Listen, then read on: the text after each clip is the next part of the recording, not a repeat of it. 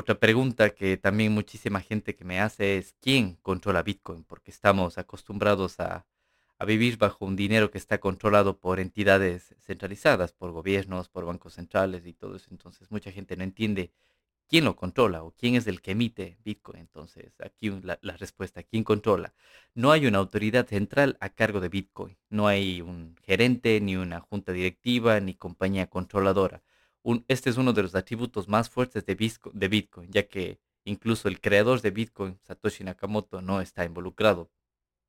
Hay miles de nodos validadores en todo el mundo que verifican la blockchain de Bitcoin y almacenan el historial completo de las transacciones de Bitcoin.